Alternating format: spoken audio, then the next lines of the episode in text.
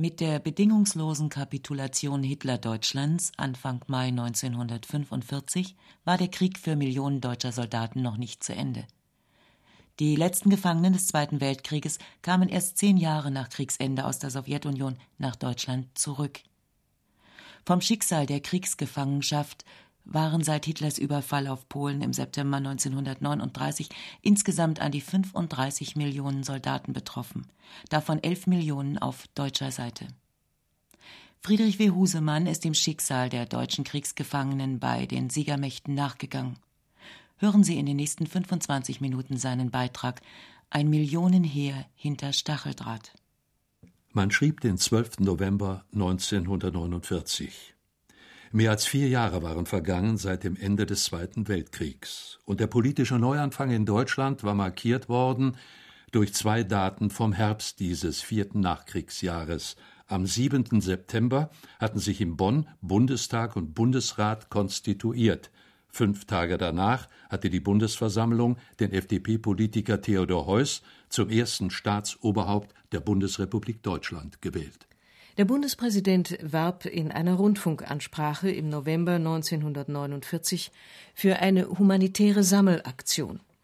In Deutschland sollten Weihnachtspakete gepackt und über das Rote Kreuz in die Kriegsgefangenenlager geschickt werden. Und so beschrieb der Bundespräsident mit seinen Worten, die uns heute merkwürdig altmodisch erscheinen, den materiellen wie moralischen Sinn dieser Gemeinschaftsaktion. Es liegt an uns allen, gerade an diesem Weihnachten, die Liebe der Heimat zu ihren Söhnen in die Verlorenheit dringen zu lassen. In dem hoffenden Gefühl, dass dies das letzte Mal sein wird. Und allen diesen Opfern des Krieges diese Last, über das Ende der Kriegshandlung hinaus in den Fesseln des Leides zu liegen, zur Vergangenheit geworden sein wird. Die Hoffnung trug den Bundespräsidenten. Es gingen noch mehr als sechs Jahre ins Land, ehe die letzten paar tausend Gefangenen heimkehrten aus dem Krieg, der bereits im Mai 1945 beendet worden war. Professor Albrecht Lehmann hat sich als Lehrstuhlinhaber an der Universität Hamburg wissenschaftlich mit der Frage von Krieg und Kriegsfolgen beschäftigt. In einem 1995 erschienenen Aufsatz über die Kriegsgefangenen listet Lehmann diese Zahlen und Fakten auf. Vom Gefangenenschicksal waren im Zweiten Weltkrieg insgesamt ca. 35 Millionen Menschen betroffen, davon etwa 11 Millionen auf deutscher Seite. Die Gefangenschaft deutscher Soldaten dieses Krieges zog sich über nahezu 17 Jahre hin von seinem Beginn bis in die ersten Wochen des Jahres 1956, als bereits die Bundeswehr existierte. Dann erwähnt Albrecht Lehmann, dass es für deutsche Gefangene nicht weniger als 16 sogenannte Gewahrsamsländer gab, außer den alliierten Siegerstaaten Sowjetunion, USA, Großbritannien und Frankreich. Und wieder nennt der Hamburger Wissenschaftler Zahlen von kaum vorstellbarer Größe. In der Sowjetunion lebten 3,2 Millionen Gefangene unter extremen Bedingungen. Etwa ein Drittel davon ist an Entkräftung oder an Krankheiten gestorben. 3,8 Millionen waren in amerikanische, 3,7 Millionen in englische, 245.000 in französische Gefangenschaft geraten. Etwa 700.000 ihrer deutschen Kriegsgefangenen übergaben Amerikaner und Briten den Franzosen, die dringend Arbeitskräfte für die Beseitigung von Kriegsschäden und im Erntehelfereinsatz benötigten. Bei Professor Lehmann, der diese Zahlen veröffentlicht hat, kann man auch nachlesen, dass die letzten deutschen Gefangenen aus den westlichen Staaten 1948, drei Jahre nach Ende des Krieges, wie es hieß, repatriiert wurden. Anders sah das, so der Hamburger Wissenschaftler, im Osten aus. In der Sowjetunion hielt sich nach 1949 noch ein Rest von etwa 60.000 als Kriegsverbrecher Verurteilten auf. Um genau diese Menschen ging es, als Konrad Adenauer, der erste deutsche Bundeskanzler, am 27. Januar im Plenarsaal des Bundestages eine Regierungserklärung zur Rückkehr deutscher Kriegsgefangener abgab. In den letzten Wochen sind der Bundesregierung zahlreiche Berichte über Massenverurteilungen deutscher Kriegsgefangenen in der Sowjetunion zugegangen. Auch ist bekannt geworden, dass bei Auflösung der Gefangenenlager ein wechselnder Prozentsatz von deutschen Kriegsgefangenen vom Heimtransport ausgeschlossen und angeblich zu Vernehmungen mit unbekanntem Ziel abtransportiert worden ist. Es sind weiterhin zahlreiche Nachrichten darüber eingegangen, dass in großem Maße versucht wird, durch schlimmste körperlichen und seelischen Druck falsche Geständnisse und Bezichtigungen von Kameraden zu erpressen. Nach der Erwähnung völkerrechtswidriger Behandlung von deutschen Soldaten und Zivilisten, die zu jener Zeit im Januar 1950 noch in polnischen, tschechoslowakischen oder jugoslawischen Lagern festgehalten wurden, kam Konrad Adenauer zum Ende seiner Regierungserklärung Lassen Sie mich noch folgendes Wort hinzufügen an die Angehörigen der Kriegsgefangenen und Verschleppten. Ich glaube, alle Deutsche sind sich darin einig, dass wir den Schmerz dieser Anverwandten teilen.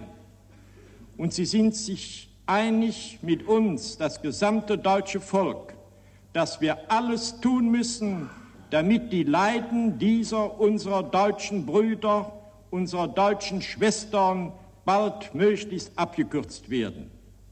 Und ein weiteres Wort lassen Sie mich noch hinzufügen und zwar an die gesamte Weltöffentlichkeit. Hier handelt es sich um solche Vergehen und Verbrechen gegen die Menschlichkeit, dass die gesamte Öffentlichkeit auf der ganzen Welt dagegen sich empören muss. Der erste deutsche Bundeskanzler sagte dies im Januar 1950, zu einer Zeit, da der heiße Krieg vom Kalten Krieg von der Ost-West-Konfrontation abgelöst worden war. Damals redete im Westen Deutschlands, wenn dort das Thema Kriegsgefangenschaft zur Sprache kam, kaum ein Mensch über die um ein Vielfaches größere Zahl von Soldaten der Roten Armee, die in die Hände der Wehrmacht gefallen waren, solange Hitler noch siegreich vormarschierte. In dem bereits zitierten Aufsatz des Hamburger Professors Albrecht Lehmann liest man Erstaunlicherweise ist aber das erschreckende Schicksal der sowjetischen Kriegsgefangenen in deutscher Hand erst spät, nach einer zeitgeschichtlichen Dissertation von 1977, in der Öffentlichkeit zur Kenntnis genommen worden. Von den etwa 5,7 Millionen sowjetischer Kriegsgefangenen sind etwa 3,3 Millionen ums Leben gekommen. Eine große Zahl starb bereits in der ersten Phase des Russlandkriegs 1941-42, das heißt, als das Versorgungsproblem noch lösbar war. Wolfram Wette, Historiker am Militärgeschichtlichen Forschungsamt, früher in Freiburg im Breisgau, heute in Potsdam, hat das gewollte Massensterben der Rotarmisten in deutschem Gewahrsam dokumentiert. Allein im Winter 41-42 bis Februar kamen etwa zwei Millionen sowjetischer Kriegsgefangene um. Man muss sich das am besten an einem Einzelschicksal verdeutlichen. Der 20-jährige wehrpflichtige Rotarmist Wladimir B. aus Leningrad, der im August 1941, also in der Phase des deutschen Blitzkrieges, gefangen genommen wurde, hatte keine allzu große Chance, die Kriegsgefangenschaft zu überleben. Er wurde nach seiner Gefangenennahme zu einem mehrwöchigen Fußmarsch in ein Lager nach Ostpreußen gezwungen. Als er dort schlecht ernährt und entkräftet ankam, fand er nicht einmal Baracken vor, sondern nur Stacheldrahtzäune. Er musste sich selber eine Erdhöhle graben und bei unzureichender Bekleidung und Ernährung sowie unter katastrophalen hygienischen Verhältnissen dahin vegetieren. Als der Winter kam, starb er, total erschöpft durch Hunger, Kälte und eine Seuchenkrankheit. Erst jetzt, 50 Jahre nach dem Ende des Krieges, den das größenwahnsinnige Hitlerreich angezettelt hatte und verlor, wird die deutsche Öffentlichkeit an die Schicksale der vielen Millionen Menschen auf beiden Seiten der Front erinnert. Sowjetische Kriegsgefangene in Deutschland, deutsche Kriegsgefangene in der Sowjetunion. Das ist der Titel einer eindrucksvollen Sonderausstellung, die seit dem 1. Juni in Bonn im Haus der Geschichte der Bundesrepublik Deutschland bis zum Frühherbst noch zu sehen ist und die später auch in Moskau und in Minsk gezeigt wird. Dort, wo die Mitarbeiter des Bonner Museums sich mit großen Zeitungsanzeigen auf die Suche nach Zeitzeugen und Exponaten für ihre Ausstellung gemacht hatten. Nicht ausstellbar, aber für immer aufgehoben im Gedächtnis sind die Erinnerungen, die die Überlebenden auch heute noch 50 Jahre danach mit der Zeit ihrer Gefangenschaft verbinden. Der Bonner Heinrich Schöpel, ein inzwischen pensionierter Ministerialrat, nennt auf Anhieb das Datum, das den tiefen Einschnitt im Leben des damals erst 18 Jahre alten Soldaten markierte. Am 15. Januar 1945, ich weiß mich noch sehr gut an diesen Tag zu erinnern, es war ein Montag, zwei, drei Tage vorher hat ja die Großoffensive von der Weichsel gegen Berlin begonnen. Und ich bin dann auch direkt an der Weichsel in Gefangenschaft geraten, morgens früh. Es war natürlich ein Erlebnis, einmalig kann man sagen, weil man ja doch nicht auf die Gefangenschaft, die russische Gefangenschaft vorbereitet war. Und man hatte doch große Angst und Furcht. Bei der Nazi-Propaganda hieß es doch immer, die Untermenschen, die Barbaren, Unmenschlichkeit, Misshandlungen und Erschießungen sind zu befürchten. Im Volksmund sagte man sogar, lieber tot als in russische Gefangenschaft. Ein Gegengewicht zur Nazi-Propaganda des Josef Goebbels versuchte noch während des Krieges das in sowjetischer Gefangenschaft gegründete Nationalkomitee Freies Deutschland, kurz NKFD, zu bilden. An die Lanzer, die schon in der Falle von Stalingrad saßen, war dieser Aufruf gerichtet, den ein Sowjetsender Ende 1942 ausstrahlte. Deutsche Soldaten und Offiziere. Hier spricht Leutnant Heinrich Graf von Einsiedel vom Jagdgeschwader Udet, ein Urenkel des eisernen Kanzlers, des Fürsten Bismarck. Kameraden der Luftwaffe und des Landheeres. Im Raum von Stalingrad wo jetzt viele deutsche Divisionen eingekesselt sind, bin ich Ende August dieses Jahres durch Abschuss meines Flugzeuges in Gefangenschaft geraten. Ich kenne das Kampfgebiet von Stalingrad von zahlreichen Feindflügen. Es ist klar, dass die jetzt dort eingekesselten Truppen infolge der russischen Offensive in eine aussichtslose Lage geraten sind. Ich sage meine Stalingrader Kameraden und allen, die jetzt an anderen Abschnitten der Ostfront in die gleiche Lage gekommen sind. Mein Urgroßvater Bismarck hat recht gehabt, wenn er stets betonte, Deutschland solle nie einen Krieg mit Russland beginnen. Einen solchen Riesenstaat kann Hitler nie besiegen. Vermeidet sinnloses Blutvergießen. Ein Weiterkämpfen auf verlorenem Posten bedeutet Verantwortungslosigkeit und schwere Blutschuld. Für die meisten Mitglieder des Nationalkomitees war ihr Mitwirken mit schwerstem Gewissensdruck verbunden und nur die Einsicht in den verbrecherischen Charakter des Krieges verhalf ihnen, sich über ihren auf Hitler persönlich geleisteten Soldateneid hinwegzusetzen. Deutschland war fast ausgeblutet damals im Januar 1945, als der 18 Jahre alte Wehrmachtsangehörige Heinrich Schöpe an der Weichsel in sowjetische Gefangenschaft geriet. Wenn ich an der Westfront gewesen wäre, wäre ich jederzeit bei bester Gelegenheit übergelaufen weil mir klar war, seit 1944 spätestens, der Krieg ist verloren und Hitler ist für mich ein Verbrecher und für den das Leben hergeben, nein, da versuchst du das zu umgehen. Aber in russische Gefangenschaft zu kommen, darauf war man ernstlich nicht vorbereitet. Aber ich darf sagen, ich bin als einer der ersten unserer Einheit in Gefangenschaft geraten und ja, ich habe Glück im Unglück gehabt. Der erste, der mich filzte sozusagen alle meine Taschen durchsuchte, fand ein äh, paar Bleistifte, die so bunt emailliert waren, die man heute aber gar nicht mehr kennt. Darüber war der schon happy. Äh, Uri, Uri habe ich verneint, hatte auch gar nicht weiter nachgesucht. Ich hatte keine Armbanduhr, sondern eine Taschenuhr hier unter meinem Winterzeug und war nicht auf den ersten Blick zu finden. Mit dem Fußmarsch über die zugefrorene Weichsel und einem Eisenbahntransport im offenen Waggon begannen für Heinrich Schöpe fast fünf Jahre der Gefangenschaft, zugebracht vor allem in verschiedenen Lagern Estlands. Ich habe eigentlich alle Arbeiten, die es gibt, gemacht. Vom Hochbau, Tiefbau, Bergbau. Ich habe Schiffe ausgeladen, im Torf gearbeitet. Fast alles Erdenkbare.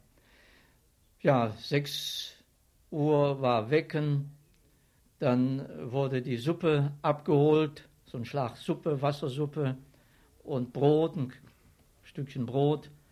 Also vom ersten bis zum letzten Tag, darf ich sagen, hatte man Hunger. Und Hunger tut weh. Aber noch schlimmer ist, wenn man Durst hat. Heinrich Schöpe hat als Kriegsgefangener trotz des großen Hungers eine Arbeit nie gemacht, die des Leichenbestatters, obwohl die Freiwilligen, die sich für dieses Kommando meldeten, mehr zu essen bekamen als die anderen.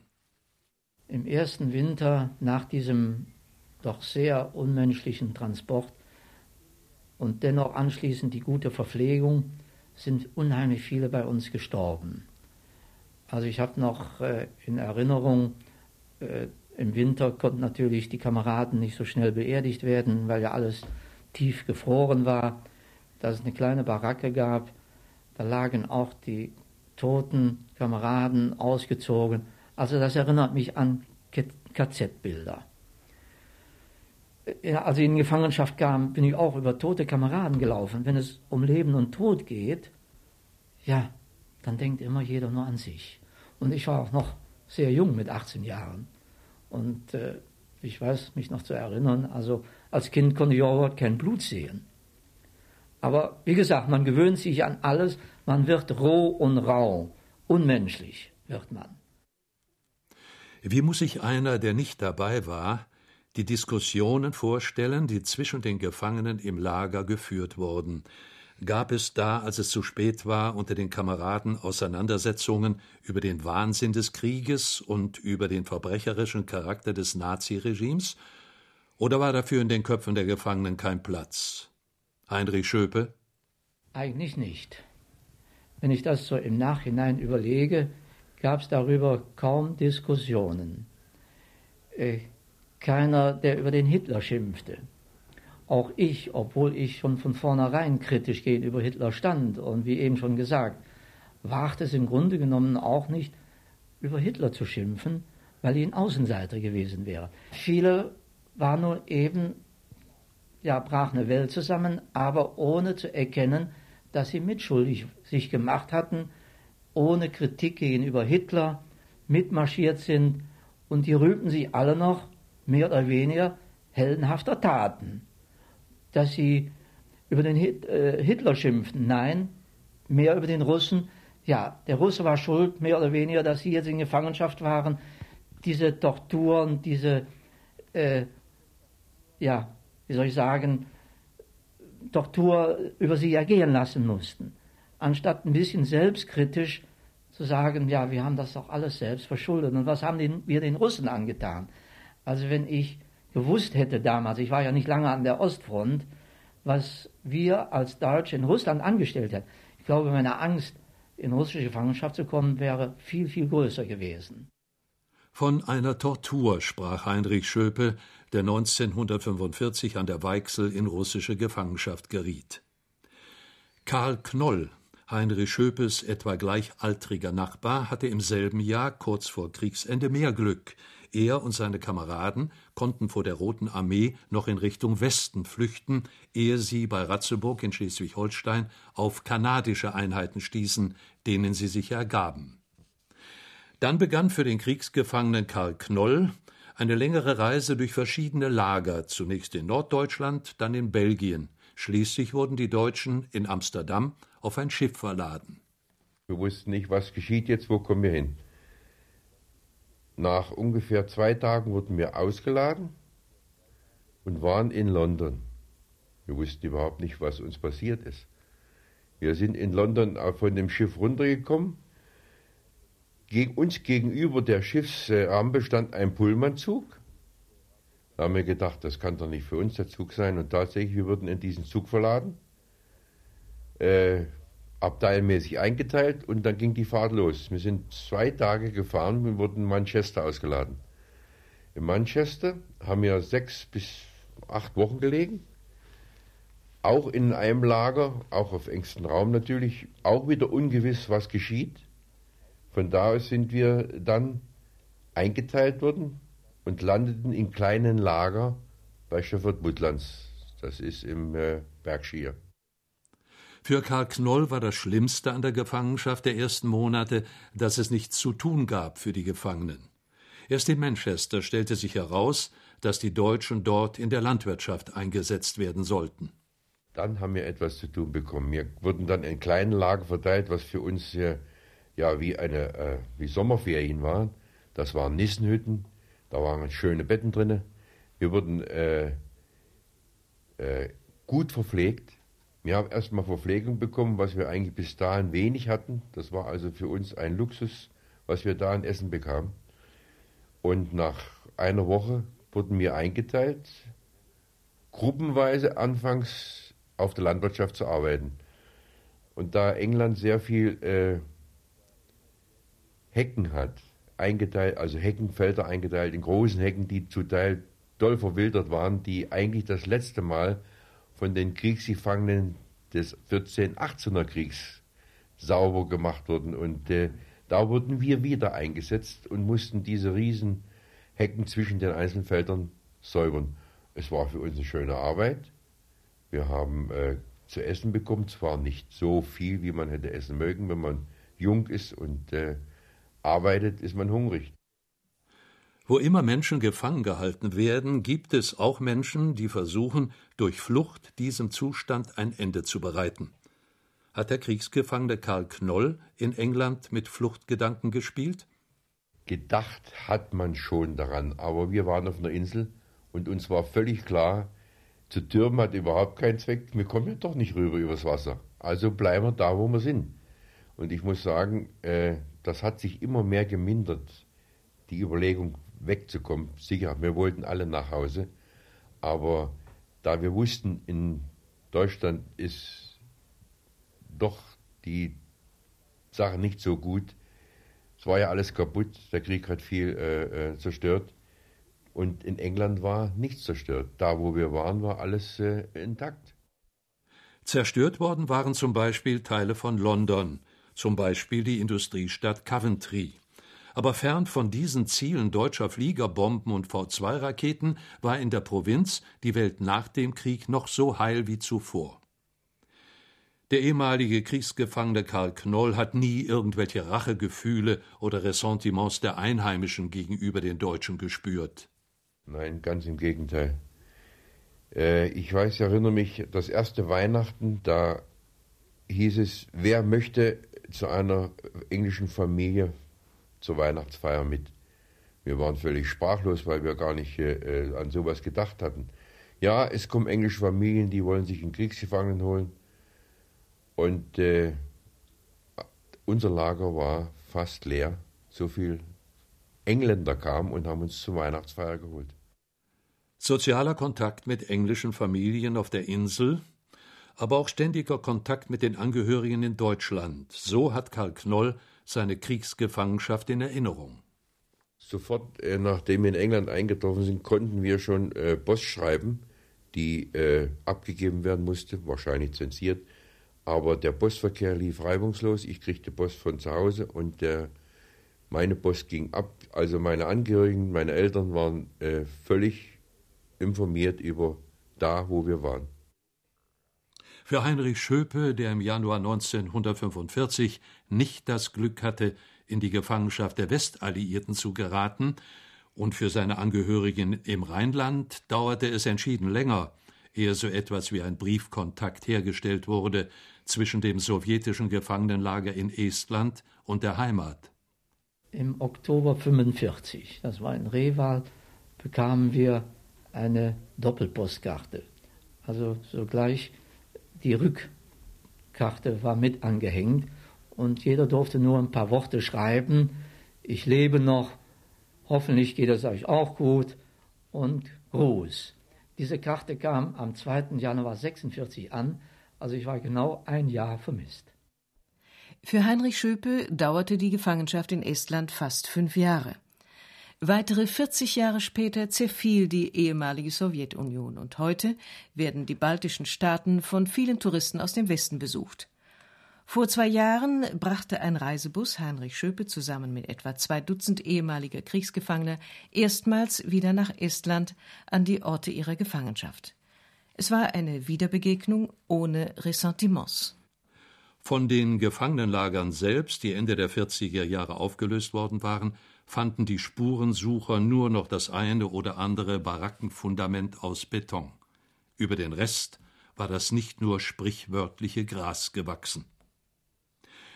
Und wie sieht heute Heinrich Schöpes Nachbar Karl Knoll, der 1948 aus britischer Kriegsgefangenschaft entlassen wurde, im Rückblick diese drei Jahre seines Lebens? Das Schlechte habe ich alles abgetan. Ich erinnere mich nur noch gerne an die Schöne, an das Schöne, was ich erlebt habe. Und der Kontakt ist geblieben? Der Kontakt ist bis heute geblieben. Ich habe in England auch meine Frau kennengelernt. Und wir sind heute noch glücklich verheiratet. Sie hörten den Beitrag von Friedrich W. Husemann über deutsche Kriegsgefangene bei den Siegermächten.